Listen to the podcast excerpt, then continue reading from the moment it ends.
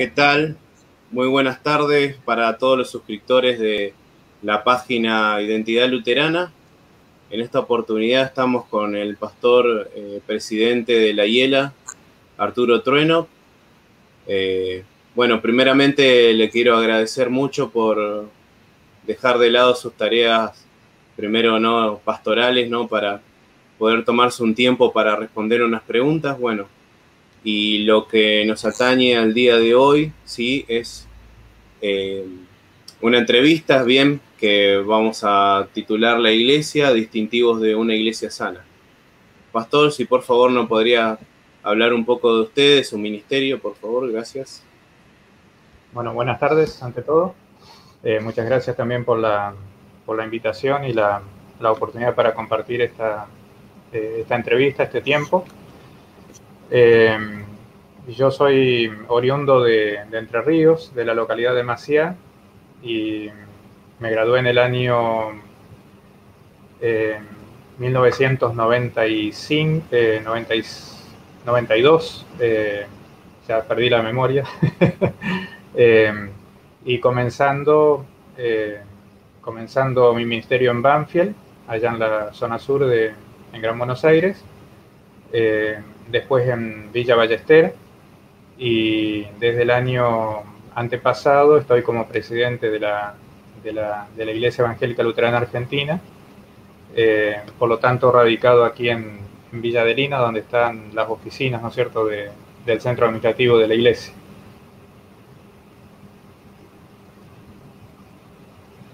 Bueno, perfecto, Pastor, muchas gracias eh, por la presentación. Bueno, ahora vamos a iniciar con un cuestionario, ¿no? Eh, bueno, una de las preguntas, ¿no? Lo que mucho se habla hoy en día sobre la iglesia, ¿no? Siempre se habla, ¿y qué es la iglesia? Entonces la pregunta pertinente como para comenzar con esta, con esta charla sería, ¿cuándo nació la iglesia en sí? ¿Y cuál sería su función?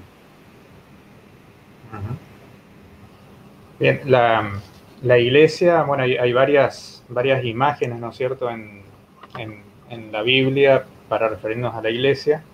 Una de ellas es eh, el pueblo de Dios, eh, la familia de Dios, o que es un, un, edificio, ¿no es cierto?, donde eh, Cristo es la, la, piedra fundamental. Y para referirnos a la iglesia, siempre la iglesia comienza con Cristo, ¿no es cierto?. Eh, él en el Evangelio de Juan, en el, capítulo 10, eh, tal vez tenemos una, eh, en palabras de Jesús mismo, ¿no es cierto?, una definición de iglesia. cuando, a ver, espera un poquito que...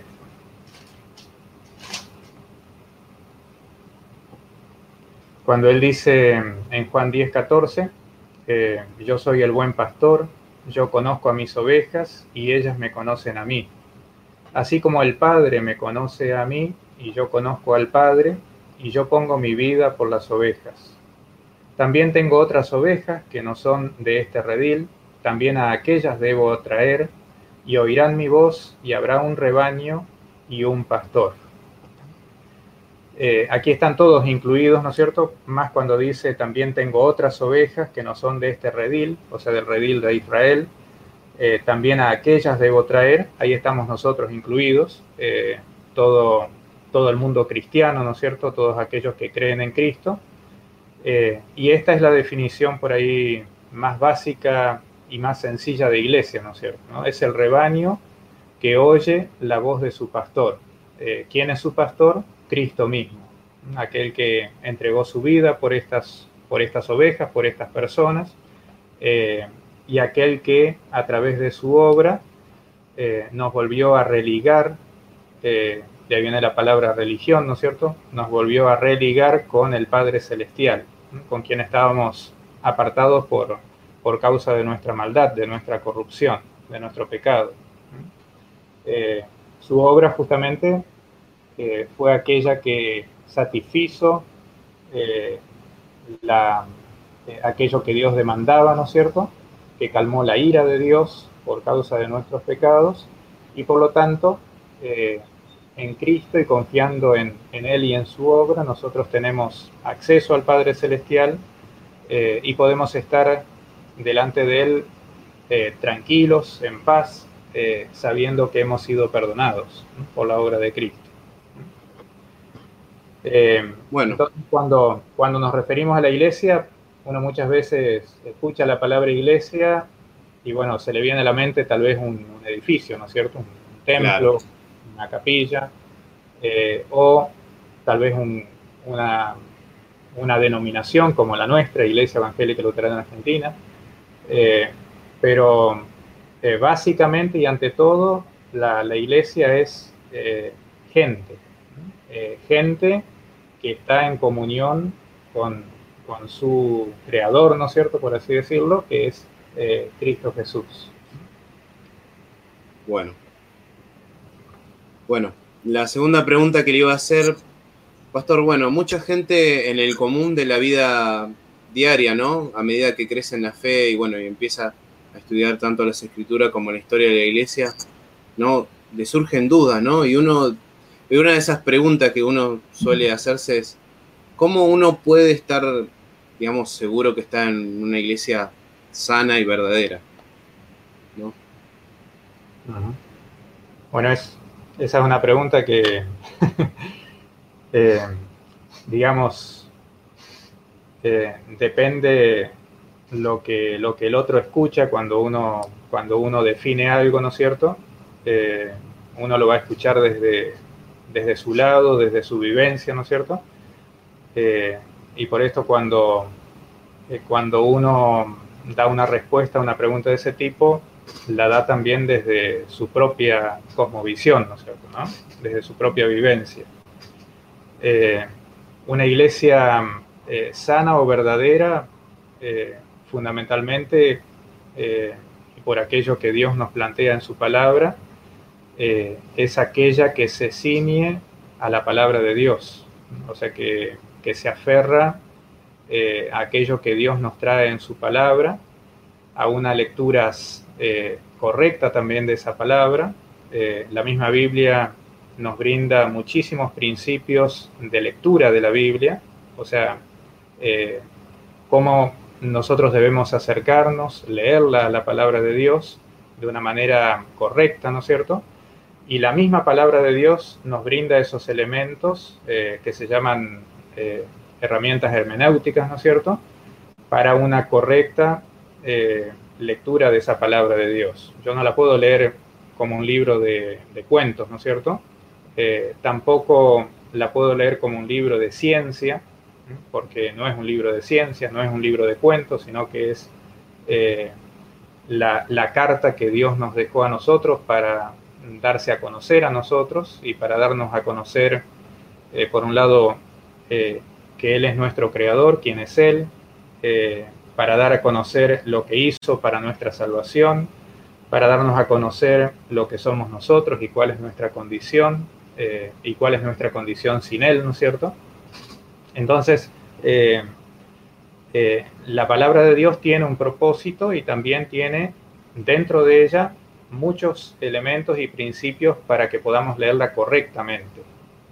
Si nosotros nos atenemos a esos principios, vamos a hacer una, lectura sana de la palabra de Dios, vamos a encontrar las eh, e-, enseñanzas verdaderas que eh, así como, como Dios las presenta, ¿no es cierto? Sin ponerle nuestros acentos. Y entonces vamos a poder también como iglesia eh, enseñar esas doctrinas así como Dios las trae en su palabra. entonces, si uno eh, está en una iglesia que enseña eh, aquello que Dios enseña en su palabra, podemos decir, eh, uno está en una iglesia sana, en una iglesia verdadera.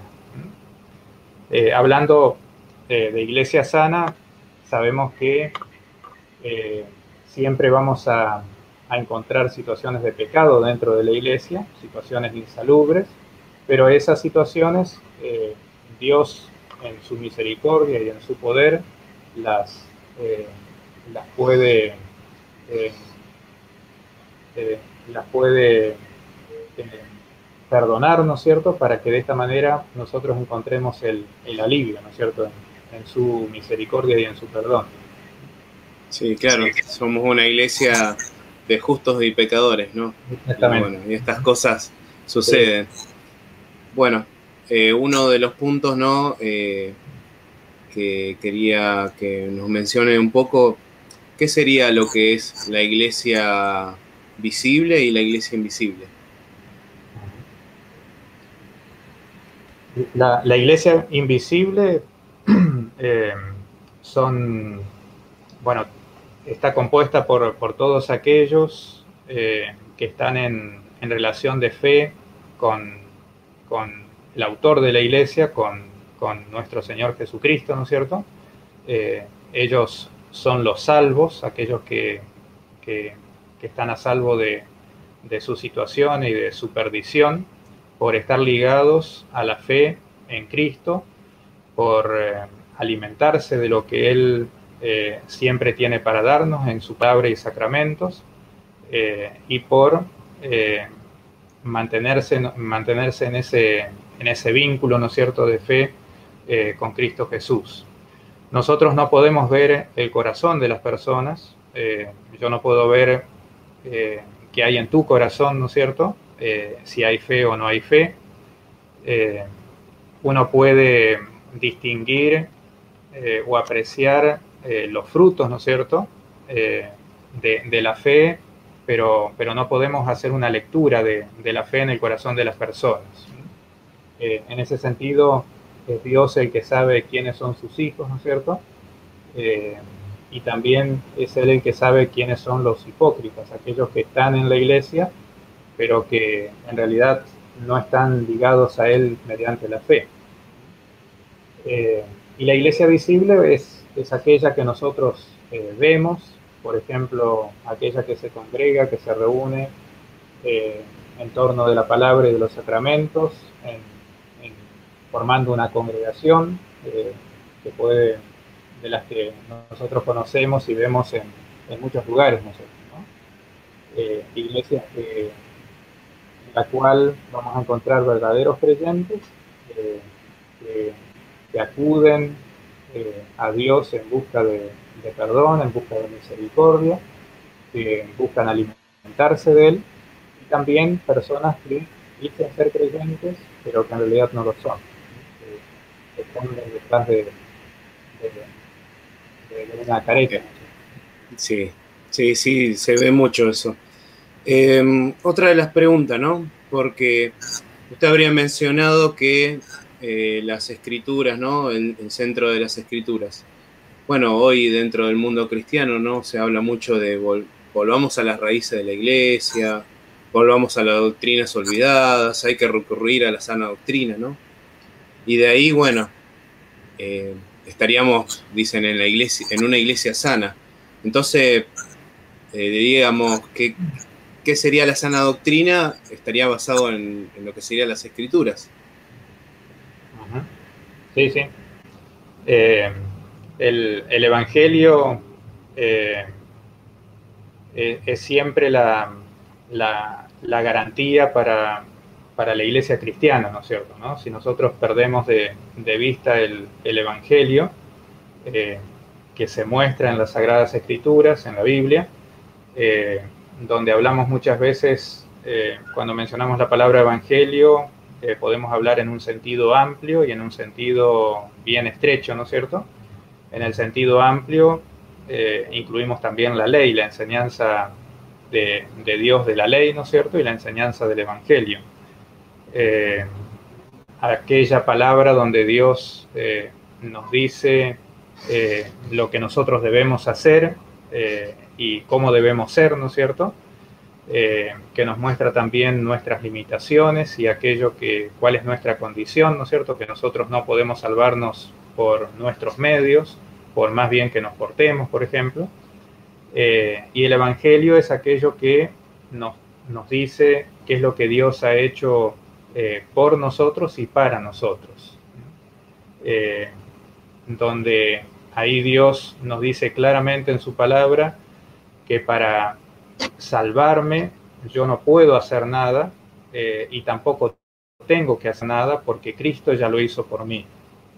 Eh, él fue el que obró mi salvación. Por lo tanto, eh, todo lo que yo hago ahora como cristiano, el servicio que presto, todo lo que hago en mi diario vivir, lo hago no para salvarme, sino porque soy salvo. No para, sino porque fui salvado. Entonces, yo no tengo que, no voy a andar por la vida eh, haciendo buenas obras y haciendo un buen papel para que Dios me, dé un guiño, ¿no es cierto?, y me ponga en el cielo, eh, sino que eh, voy a querer hacer buenas obras y voy a querer hacer una persona de utilidad en esta sociedad, porque Cristo ya hizo todo por mí, porque Él ya me dio el perdón, porque Él ya me dio la vida, no solamente la vida para vivirla en este mundo, sino la vida eterna. Entonces, ante esos regalos, eh, yo no puedo hacer otra cosa que querer agradarle, querer servirle. Eh, bueno, estas eh, son doctrinas, digamos, fundamentales que aparecen en la palabra de Dios, forman parte de la sana doctrina. Martín Lutero decía que si no mantenemos el, artículo de la justificación por la fe y por la fe sola, eh, la iglesia cae, la iglesia pierde su rumbo, eh, entra a vivir por obras, eh, por autojusticia, ¿no es cierto? Por querer agradar a Dios como, como iglesia y, como, y cada uno como miembro de la iglesia, ¿no es cierto? y, esta, y ahí perdió su, su norte, ¿no es cierto? ¿no? Entonces, la sana doctrina es justamente eso, eh, siempre eh, estar en, reflexión, eh, escuchando a Dios a través de su palabra, para que nosotros siempre estemos firmes en, aquellas enseñanzas que Dios nos trae de manera muy clara en la palabra, como son estas, ¿no? la enseñanza acerca de Dios, que Dios es trino y es, uno, es tres en uno, ¿no es cierto? Eh, la enseñanza eh, acerca de Cristo, de que Él es eh, el enviado por Dios para hacer nuestra salvación, la enseñanza acerca de, la, de cómo somos justificados delante de Dios, que es por obra de Cristo y no por la nuestra, la enseñanza acerca de cómo esa obra de Cristo llega hasta nosotros, cómo se hace carne en cada uno de nosotros, que es a través de la proclamación de la palabra, de los, de los medios de gracia, eh, donde incluimos la palabra y los sacramentos. Y después, bueno, cómo, cómo esta, esta vida de fe eh, se vive en la comunidad de creyentes, ¿no Y a partir de la comunidad de creyentes, en, en, en el mundo en el cual Dios nos puso, ¿no es Así es. Bueno, entonces justamente viene a eso una de las preguntas, ¿no? Dentro de lo que vemos como columna, ¿no? De una iglesia saludable. Usted mencionaba el sacramento. Entonces, ¿cuál sería el rol de los sacramentos en, esta iglesia saludable? ¿Qué, qué, le brindaría a la iglesia? Y con, los sacramentos Dios, Dios viene hasta nosotros. Eh, es un, no, es un camino de, ida y vuelta, sino un, camino de Dios viniendo hasta nosotros para eh, traernos y, entregarnos a cada uno de nosotros aquello que Dios consiguió para todo el género humano a través de su Hijo Jesús en la cruz. Eh, en, principio, a través del bautismo, Dios llega eh, a nuestra vida para justamente hacernos sus hijos, para eh, cortar con nuestra vida antigua, que era una vida sin relación con, Dios, ¿no es cierto? Una vida atada al pecado, atada a la condenación, atada al diablo. Eh, bueno, Dios viene, interviene en nosotros mediante eh, su evangelio para cortar con, este vínculo y hacernos sus hijos. Y al hacernos sus hijos, entregarnos todo aquello que Él consiguió para nuestra vida y salvación. y mediante el sacramento de la, de la Santa Cena o de la, o de la Eucaristía, Él sigue viniendo a nosotros para mantener esta, esta vida, ¿no es cierto?, para, para entregarnos de nuevo el perdón, para darnos certeza de que el perdón es nuestro, porque no solamente Dios me lo está diciendo, sino que me está entregando eh, elementos tangibles eh, eh, que yo puedo incluso incorporar, ¿no es cierto? A través del pan me está dando el cuerpo, ese cuerpo que fue partido en la cruz, y a través del vino me está dando su sangre, esa sangre que fue derramada en la cruz, para que a mí no me quede ninguna duda eh, de que yo fui perdonado por Dios a través de esa obra que Cristo eh, consumó en la cruz por, por mí y por todos.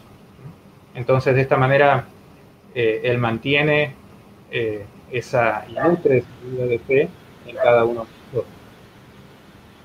Amén, así es. Bueno, ahora hablando un poco de nuestro contexto, ¿no? O sea, en la Argentina, en nuestra iglesia evangélica luterana. Sí, podría contarnos un poco el funcionamiento de la hiela, ¿no? Y también, o sea, el compromiso con mantener esta iglesia saludable. Bien, em, bueno, nuestra iglesia eh, es una iglesia de más de 100 años de presencia aquí en, Argentina. Comenzó en, en 1905 en una pequeña aldea en en Entre Ríos, aldea San Juan, cerca de, de Urdinarrain. Es la, localidad por ahí eh, grande más cercana, ¿no es cierto? Eh, y desde allí empezó a, expandirse, ¿no es cierto?, por, distintas regiones. Eh, hoy está presente fundamentalmente en cuanto a cantidad de miembros en la provincia de Misiones, en la provincia de Entre Ríos, en la provincia de Buenos Aires, en la provincia de, La Pampa, eh, y eh, cuenta con eh, cerca de 70 parroquias que están distribuidas, la, que está más al sur está en, Puerto Madryn, ¿no es cierto?, en Chubut, y de ahí para arriba hasta Salta, en la parte oeste, y bueno, toda la provincia de Misiones, ¿no es cierto?, en la parte eh, noreste. Eh, tenemos eh, unos 250 lugares de, reunión, de, proclamación de la palabra, casi 70 pastores que están activos y presentes en guiando las parroquias, ¿no es cierto? tenemos una institución teológica donde formamos a los pastores, que es en nuestro seminario Concordia, aquí en José Lon Suárez.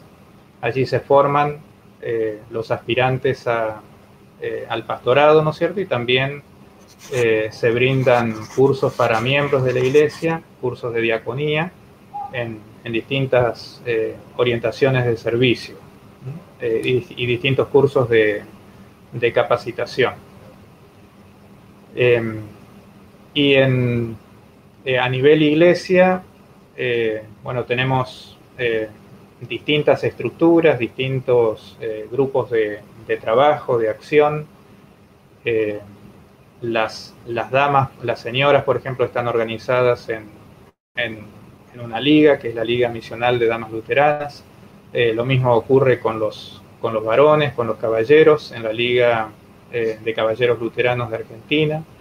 los jóvenes también en una asociación llamada eh, Jolutar, eh, Jóvenes Luteranos de Argentina. Eh, y así tenemos distintas agrupaciones, instituciones, ¿no es cierto?, que trabajan o con los niños en las escuelas bíblicas, las asociaciones de maestros de escuelas bíblicas, una institución llamada Cristo para todas las Naciones, que ofrece y trabaja con la iglesia ofreciendo materiales evangelísticos especialmente para que la iglesia pueda eh, compartir el evangelio con aquellos que, no, conocen a Cristo y puedan tender un puente con ellos. Eh, y a nivel de, cuerpo pastoral, todos los años tenemos conferencias, en la mayoría de los años se hacen conferencias regionales, ¿no es cierto? en este sentido tenemos cuatro regiones donde se realizan conferencias, eh, unas en Misiones y el Noroeste, eh, que se reúnen en su conferencia, la otra es la, conferencia de Entre Ríos, la otra, eh, perdón, son tres, y la otra es la de Buenos Aires y Sur. y en estas conferencias nosotros trabajamos y tratamos temas de índole teológico siempre, y vamos también abordando distintas temáticas como para mantener eh, siempre eh, fresca la doctrina, reflexionando en aquellos eh, problemas que, que, aquellas situaciones que generan problemas doctrinales, ¿no es cierto? O problemas también eclesiásticos, cómo, cómo abordarlos y cómo, cómo trabajarlos.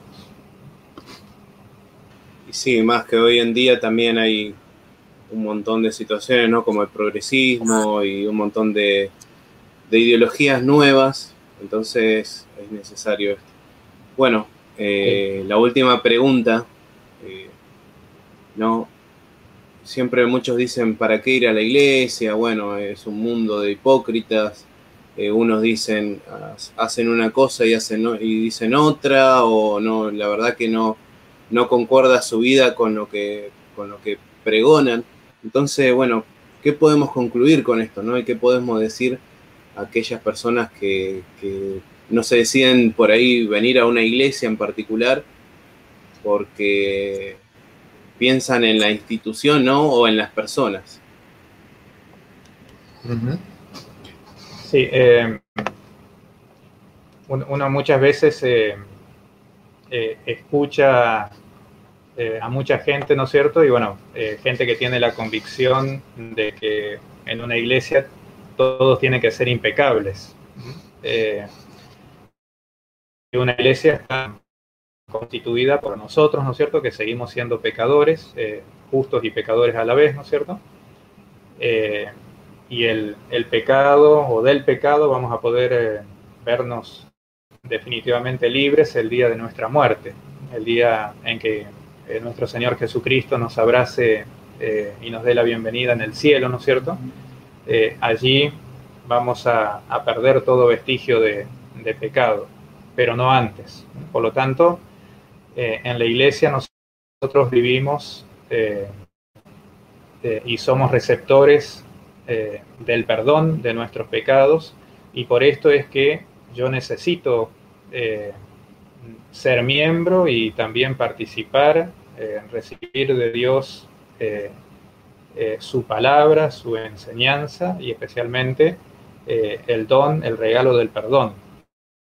Porque sin Él no, no voy a poder vivir bien, no voy a poder vivir en paz en el mundo, no, no voy a poder tampoco servir de una manera efectiva y, eficiente para, para nuestro prójimo. Entonces, eh, es una necesidad. Eh, el participar de una iglesia donde lo que se destaque es Cristo y su palabra y no una persona, eh, no una, persona humana, ¿no es cierto? Un, miembro de la iglesia, sino Cristo y su palabra, donde ese sea el centro. allí yo puedo estar tranquilo y saber, bueno, estoy en una iglesia que me va a traer eh, beneficios porque yo voy a estar recibiendo a este Cristo eh, a través de la proclamación y de los sacramentos. Eh, la, carta, las cartas a los Corintios, por ejemplo, primera y segunda Corintios, nos muestran una iglesia de, de, los tiempos de los apóstoles, ¿no es cierto? si nosotros leemos estas dos cartas, vamos a encontrarnos con situaciones eh, que al día de hoy serían escandalosas, ¿no es cierto? Situaciones eh, horribles. Eh, tenían un montón de problemas como iglesia, tenían, había divisiones, unos decían, bueno, yo soy partidario de Polo, yo soy partidario de Pablo, yo de, Pedro, otros decían yo soy de Cristo, ¿no es cierto?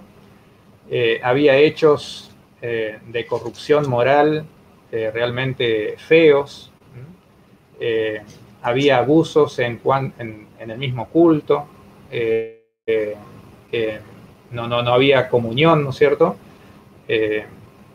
Cuando participaban de la Santa Cena, por ejemplo, eh, llevaban las cosas, pero quienes las llevaban se, comían todo y se bebían todo y los, pobres que no tenían nada para llevar se quedaban mirando, ¿no es cierto?, como los otros comían. Entonces, eh, había un montón de cosas que estaban fuera de lugar eh, y sin embargo, en el saludo que, el apóstol Pablo hace cuando se dirige, dice lo siguiente, saludamos a la iglesia de Dios que está en Corinto, a los que han sido santificados en Cristo Jesús y llamados a ser santos. Eh, eh, eh, fíjate cómo los, los llama, ¿no es cierto? ¿no? la iglesia de Dios que está en Corinto, a los santificados, los que han sido santificados. Amén. sí. Sin embargo, tenían todo, y sin, embargo tenían todas estas problemáticas. ¿no? problemas que el apóstol Pablo los trata en la carta y eh, exhorta, disciplina eh, a la congregación, ¿no es cierto?, para que tome cartas en el asunto y eh, corrija esa situación. y aquí está esta dinámica del, Evangelio. claro. Dios nos considera y sabe cómo somos nosotros sabe de nuestras debilidades, por eso Él quiere venir hasta nosotros.